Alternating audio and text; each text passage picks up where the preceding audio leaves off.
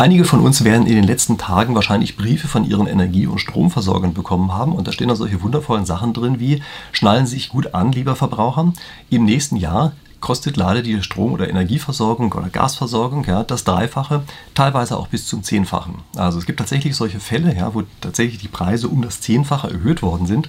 Und das unterscheidet sich so ein ganz kleines bisschen von dem, was wir vielleicht noch vor 17 Jahren dazu gedacht haben. Da hat sich nämlich der grüne Umweltminister Trittin hingestellt und hat gesagt, Leute, die Energiewende, die gibt es fast gratis. Das Ganze kostet nicht mehr als eine Kugel Eis im Monat. Ich glaube, er hat sogar gesagt, eine Kugel Eis im Monat pro Familie, aber sagen wir mal meinetwegen pro Kopf. Und ich habe fast den Eindruck, als wäre jetzt Faktor 3 bis 10 bei den Strompreisen ein bisschen was anderes als eine Kugel Eis. Und auf die Art und Weise gibt es jetzt einen ganz neuen Begriff, der dadurch aufgetaucht ist, nämlich das Wort der Greenflation. Ja, also Greenflation ist eine Kombination aus Green, Grün ja, und Inflation. Und es ist eben Inflation, die durch sozusagen grüne Technologien getrieben wird. Und das ist das, worum es in diesem Video einfach gehen soll. Haben mir gedacht, gucken wir uns einmal ein paar Hintergründe dazu an, wie die Dinge eigentlich zusammenhängen, äh, wie beispielsweise normalerweise Kerninflationsrate berechnet wird, wie das jetzt im Augenblick aussieht und dergleichen Dinge. Also wie gesagt, es geht hier um Greenflation. Für den Fall, dass Sie solche Sachen interessieren, dann können Sie gerne mal überlegen, ob Sie vielleicht, äh, vielleicht meinen Kanal abonnieren wollen. Ich mache hier jede Woche ein Video so aus dem erweiterten Bereich der Spieltheorie. Das ist also immer Entscheidungstheorie. Und ich wende das auch oft an, also diese Spieltheorie, auf solche Themen wie Nachhaltigkeit, äh, Finanzen, Geldanlage manchmal auch, also solche Themen. Also wie gesagt, falls Sie das interessiert, dann gerne meinen Kanal abonnieren. Und steigen wir jetzt erstmal ein in diesen Begriff der Greenflation. Ja? Also was ist das eigentlich? Wie ich eben schon gesagt habe, das sind einfach Preissteigerungen, die durch grüne Technologien entstehen. Und wir müssen uns erstmal klar darüber werden, dass es sich hier um einen wundervollen Euphemismus handelt, ja, also eine beschönigende Umschreibung. Also Greenflation versteckt die Tatsache, dass wir einfach mehr bezahlen, ohne mehr zu kriegen. Also zumindest erstmal vordergründig nicht mehr zu kriegen. Und das bedeutet, es ist eigentlich ein anderes Wort dafür, dass wir alle viel ärmer werden. Also wir gucken uns gleich nochmal ein bisschen an, wie sozusagen die also feineren Schattierungen davon sind, aber wir müssen uns wirklich erstmal klar sein, Greenflation ist ein Euphemismus dafür, dass wir ärmer werden durch grüne Technologien. Und was passiert hier eigentlich bei grünen Technologien? Also was passiert ist äh, oder wodurch passiert ist, dass die Preise dann an einzelnen, an einzelnen Stellen so wahnsinnig stark steigen? Also Faktor 10 ist hier jetzt kein wirklicher Pappenstiel. Ja? Wie kann sowas eigentlich sein? Und das ist so ein bisschen diese Situation, die Sie vielleicht auch vom Berufsverkehr her kennen. Also Sie kennen bestimmt einige Strecken, die Sie ganz normal immer fahren können. Da sind Sie dann, weiß ich, in 10 Minuten am Ziel. Aber wenn auf einmal Berufsverkehr ist, dann stehen Sie da eine Stunde lang im Stau. Ja? Und Sie kommen einfach überhaupt nicht weiter, weil einfach jeder zum gleichen Augenblick genau diese eine Sache machen möchte. Und das ist genau das, was wir im Augenblick auch bei grünen Technologien sehen.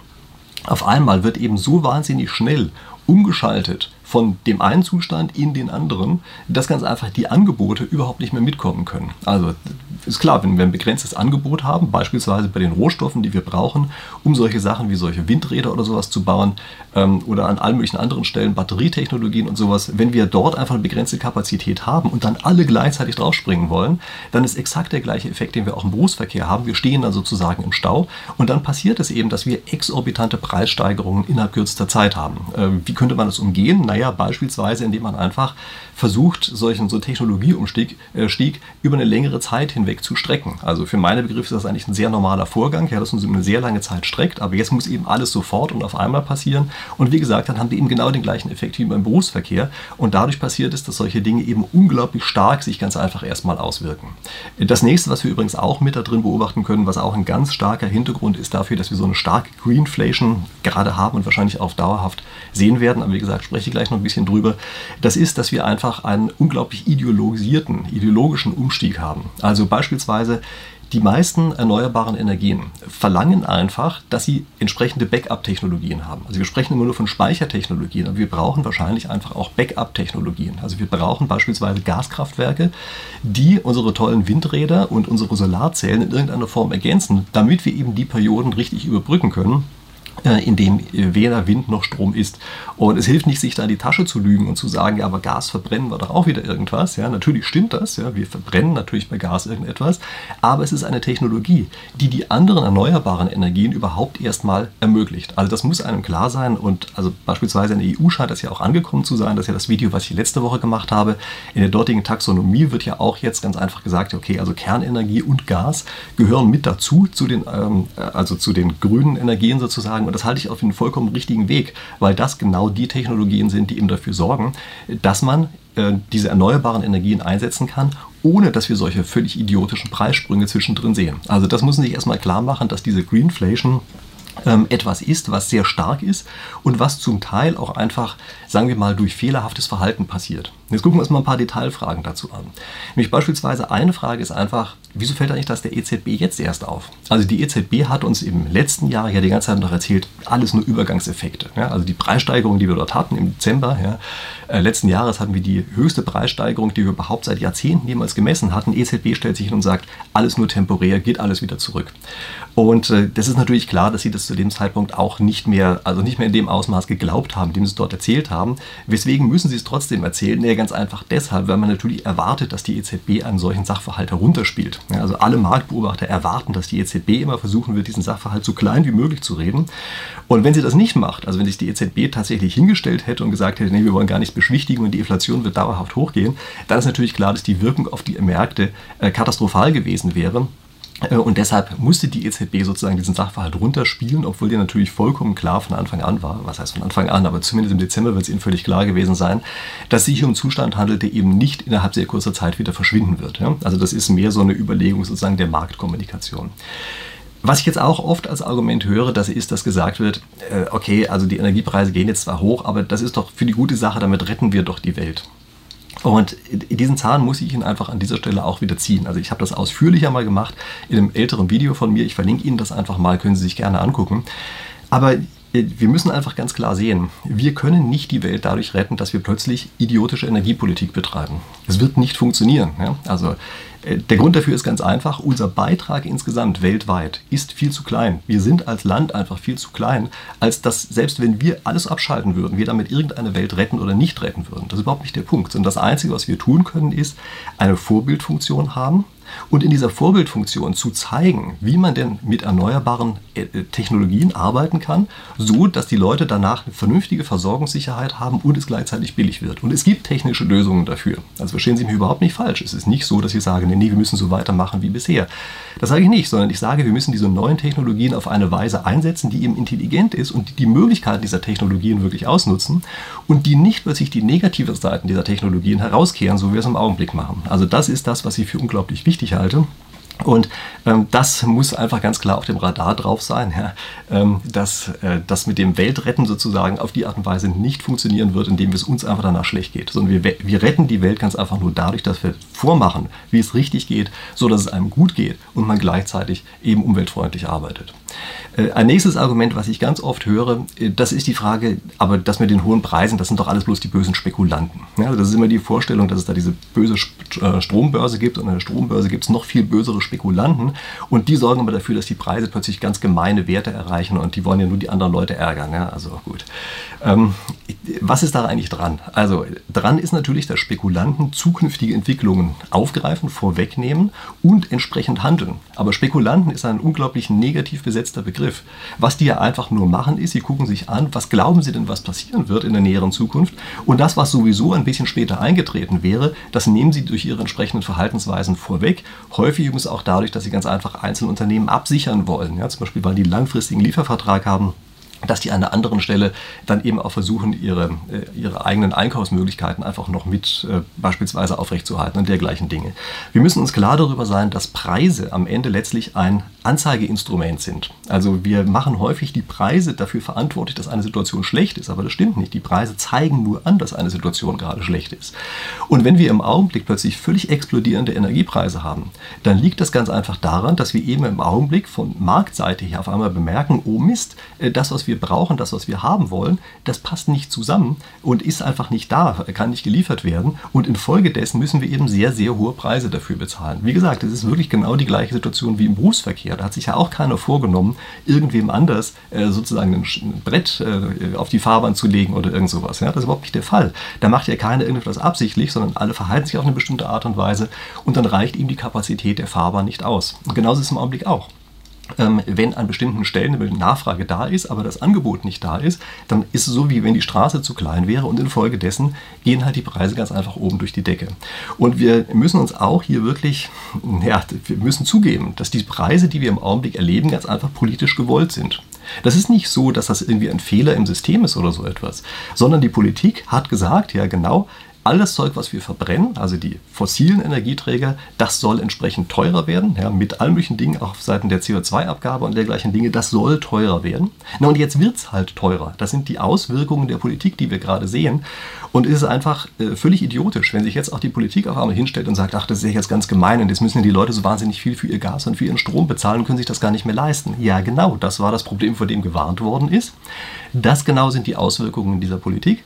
Und das ist exakt das, was auch der politische Wille dahinter ist. Und ganz anbei bemerkt, es ist auch der einzige Weg, der, wenn man es denn so schnell haben will, dazu führt, dass entsprechende Angebote geschaffen werden. Also in dem Augenblick, wo wir beispielsweise für bestimmte Rohstoffe exorbitante Preise bezahlen, werden die natürlich überall auf der Welt aus der Erde rausgebuddelt. In dem Augenblick, wo man auf einmal für bestimmte Arten von Speicherung, für, weiß ich, Stromlieferung und so weiter exorbitant hohe Preise verlangen kann, in dem Augenblick wird natürlich auch ein entsprechendes Angebot geschaffen. Also das heißt, das sind im Augenblick die Auswirkungen der Politik, die wir sehen. Es ist überhaupt nicht unerwartet. Also es wurde lange Zeit immer wieder darüber gesprochen, dass genau das passieren wird. Und es ist auch nicht nur negativ, wenn man denn genau diese Art von Politik haben will. Ja, es ist also nicht nur negativ, denn diese Politik sorgt eben auch dafür, dass entsprechende Preissignale anzeigen, in welche Richtung sich die Wirtschaft denn entwickeln müsste, damit es eben entsprechend funktioniert. Und damit kommen wir gleich zu der nächsten Frage, nämlich ist das, was wir hier beobachten, eigentlich dauerhaft?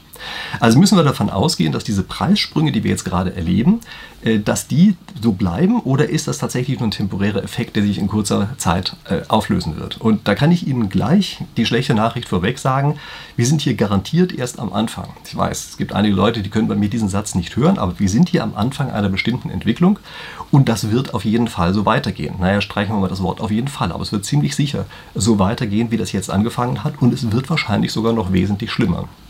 Normalerweise ist es ja so, dass man die Energiepreise eigentlich gar nicht in die Inflation mit einberechnet. Ja, also normalerweise wird gesagt, die Kerninflation. Ja, wird immer gesagt, es gibt so eine Inflation, die wir insgesamt messen und Sachen, die besonders stark schwanken und auch von außen her vorgegeben sind, wie zum Beispiel Energiepreise, teilweise auch Lebensmittelpreise, die werden die Kerninflation häufig gar nicht mit eingerechnet, weil man eben sagt, naja, die sind eben exogen, schwanken so ein bisschen vor sich hin und das ist dann kurzfristig zwar immer unangenehm, aber es kann, so wie es nach oben geht, auch mal wieder nach unten gehen. Und das wird hier nicht der Fall sein. Also es wird hier garantiert natürlich auch extrem starke Schwankungen geben und ich behaupte jetzt nicht, dass die Energiepreise jetzt sozusagen dauerhaft auf dem Zehnfachen bleiben, ja, wie das in einzelnen Stellen der Fall war. Aber was ich sage ist, dass wir diese Schwankungen haben werden, die gleichzeitig auch einen klaren Trend aufweisen und ganz einfach von den mittleren Preisen her immer weiter nach oben gehen. Wie lange wird das so sein? Relativ lange, denn wir sind hier in einem Markt, der sich in einem Umbruch befindet und es müssen die technischen Voraussetzungen dafür geschaffen werden, dass diese neuen Anforderungen, die wir im Augenblick haben wollen, dass die entsprechend technisch erfüllt werden können. Und gucken Sie sich das einfach an. Also Infrastruktur lässt sich nie von heute auf morgen umbauen. Das heißt, Sie können mal davon ausgehen, dass Sie hier auf jeden Fall über sicherlich ein Jahrzehnt hinweg dieses Problem, was wir im Augenblick haben, in schwankendem Maße, aber doch in grundsätzlichem Maße haben werden. Man muss sich weiterhin bewusst werden, dass äh, dieser Markt eine, eine Besonderheit hat, nämlich dass sie auf einmal von variablen Kosten übergehen zu fixen Kosten. Also in der Vergangenheit ist es so, beispielsweise wenn wir Öl verbrennen oder so etwas, ja, dann ist, sind sozusagen ein großer Teil der Kosten sind die variablen Kosten in Form des Öles, was wir reinstecken. Wenn Sie eine, äh, eine Photovoltaikanlage haben, und dann ist es so, dass sie nur am Anfang einmal Fixkosten haben, die aufzubauen und dann haben sie 10 oder 20 Jahre lang mehr oder weniger keine variablen Kosten mehr. Ja? Man spricht mit dem Effekt, der dahinter steht, für Unternehmen häufig von einem Operating Leverage. Ja? Das ist so ein Fachausdruck, der dahinter steht, wenn sie sozusagen von einer variablen Kostenstruktur übergehen zu einer Fixkostenstruktur. Und die führt eben dazu, dass sie immer dann, wenn kurzfristiger Überhang an Bedarf da ist, dass dann sozusagen die Preise sofort sehr stark durch die Decke gehen. Und in dem Augenblick erst, wo die Kapazität nachgezogen ist, dann ist es so, dass es auch relativ stark wieder runtergehen kann. Und wir müssen jetzt aber ganz einfach davon ausgehen, dass wir über eine lange Zeit hinweg äh, ständig über der Kapazitätsgrenze operieren, weil es eben nicht so schnell aufgebaut werden kann, so dass also durch diesen Fixkosteneffekt wir über lange Zeit hinweg jetzt wesentlich höhere Preise sehen werden, als wir sie in der Vergangenheit gesehen haben. Wenn wir in ganz langen Zeiträumen denken, 20 Jahre, 30 Jahre, so die Größenordnung, ja, dann ist klar, dass dieser Effekt sich umkehren wird. Also nach einiger Zeit, wenn die Kapazitäten entsprechend aufgebaut worden sind, können Sie relativ sicher sein, dass die Energiepreise stark runtergehen werden. Insbesondere auch dann, wenn einfach die, äh, die Kapazitäten aufgebaut sind und wir sozusagen nicht mehr nachziehen müssen, sondern auf der anderen Seite die Kapazitäten ein bisschen über dem liegen, was äh, nachgefragt wird. Und das ist natürlich also ist eine angenehme Situation, die, die man sich vorstellen kann. Aber es ist eben dummerweise eine, die schon noch zum gewissen Grad auf sich warten lässt. Ja? Also es dauert noch ein bisschen, bis wir da hinkommen. Es dauert relativ lange. Und machen sich klar, der Zeitraum, über den ich hier gerade gesprochen habe, sind eben sowas wie 20 bis 30 Jahre. Das ist eine komplette Generation. Das heißt also, wir müssen jetzt eine komplette Generation damit abfinden, dass wir hier in einem Übergang leben. Und wir müssen jetzt eben zusehen, dass wir diesen Übergang sozusagen möglichst verträglich in irgendeiner Form gestalten. Ja? Und äh, da vielleicht nur ein bisschen als Vision, über die ich aber sicherlich in anderen Videos noch sprechen werde, was mir hier vorschwebt. Wir müssen einfach diese Ideologisierung abwerfen und müssen für meine Begriffe verstehen, dass die erneuerbaren Technologien eben tatsächlich diese Chance enthalten, von der ich gerade gesprochen habe, also sozusagen eine Energieversorgung zu variablen Kosten von Null, was ja eine tolle Sache ist. Aber äh, damit das Ganze funktioniert, brauchen wir eben Backup-Technologien. Also wir müssen im Grunde genommen die volle Kapazität, die wir im Augenblick durch Erneuerbare haben, müssen wir gleichzeitig nochmal als Backup-Kapazität vorhalten. Und da gibt es für meine Begriffe im Augenblick eigentlich nur eine Technologie, die da wirklich für in Frage kommt, das ist nämlich Gas, ja, weil die Gaskraftwerke von bestimmten Typ ganz schnell hoch und runter fahren können. Das heißt, Sie können sozusagen die Gaskraftwerke erstmal jetzt über eine relativ lange Zeit hinweg als einen Puffer verwenden, der aber nach wie vor natürlich fossile Energieträger verbrennt. Ja, das ist natürlich ein Nachteil. Aber in dem Maße, in dem wir immer mehr erneuerbare ähm, Energieträger bekommen, können wir dann tatsächlich bei dem Gas immer mehr umstellen, dass wir sagen, okay, wir kommen weg von diesem Erdgas, was wir dort verbrennen und wir verwenden immer mehr synthetisch erzeugtes Gas was wir vorher mit erneuerbaren Energien äh, äh, also erst produziert haben und können auf die Art und Weise sozusagen immer grüner werden. Und behalten Sie bitte auch einfach in Erinnerung, diese Sache, eine Entwicklung über das Knie brechen zu wollen und einfach von heute auf morgen umschalten zu wollen, das ist genau die gleiche Situation wie die, mit der man eben ziemlich sicher im Stau steht. Und diesen Stau müssen wir für meine Begriffe vermeiden. Das ist auch so eine Ideologisierung, die dahinter steht. Wir müssen uns klar darüber sein, dass wir es hier mit einem Generationenprojekt zu tun haben und müssen deshalb eben die ganzen Sachen über eine Generation verteilen, ob wir das wollen oder nicht. Aber genau so muss es sein und das ist der Weg, mit dem man auch zeigen kann, und zwar der Rest der Welt zeigen kann, dass sowas eben eine tolle Sache sein kann und dass damit tatsächlich die Energiekosten runtergehen können. Ja, aber wie gesagt, man muss es eben richtig richtig anstellen, die ganze Geschichte. Okay, damit habe ich übrigens noch mir selber ein gutes Stichwort gegeben, nämlich Sie merken, es gibt in solchen Krisen oder äh, unangenehmen Situationen gibt es natürlich auch immer Gewinner. Äh, für den Fall, dass Sie es nicht schon wissen, ich habe ein Buch darüber geschrieben, ja, nämlich die 36 Strategien mit der Krise. Und für den Fall, dass Sie das interessiert, ich habe mir einfach mal den Link in die Videobeschreibung reingesetzt. Ja, dann können Sie vielleicht dieses Buch einfach mal ansehen. Krisen haben wir jetzt schon sozusagen als Dauerzustand, aber vielleicht mal sozusagen diese Idee umzudrehen ja, sich zu fragen, naja, was ist bei solchen Krisen eigentlich auch als Chance mit drin und wie verstehen wir solche Krisen? Ja, also Strategeme sind Kriegslisten. Ja, wie verstehen wir sozusagen die List, mit der die Krise gegen uns vorgeht? Das, äh, wie gesagt, könnte vielleicht noch ein dann ganz angenehmer Abschluss sein, denn wie gesagt, muss man wirklich mal auf dem Radar haben, auch diese ganze Entwicklung, die wir im Augenblick haben, ist nicht nur negativ, sondern die birgt natürlich wirklich einen ganzen Haufen Chancen, damit natürlich auch eine ganze Menge Gewinner. Man muss es einfach eben nur richtig anstellen. Okay. In dem Sinne würde mich freuen, wenn Sie, wie gesagt, mir hier folgen sowieso, also ein Abo dalassen. Ansonsten auf Instagram können Sie mir auch gerne äh, folgen. Da gibt es immer noch mal alle möglichen kleinen Kurzzusammenfassungen von mir. Ansonsten, wie auch immer, freue ich mich darauf, dass wir hier uns in der nächsten Woche wiedersehen. Bis dahin.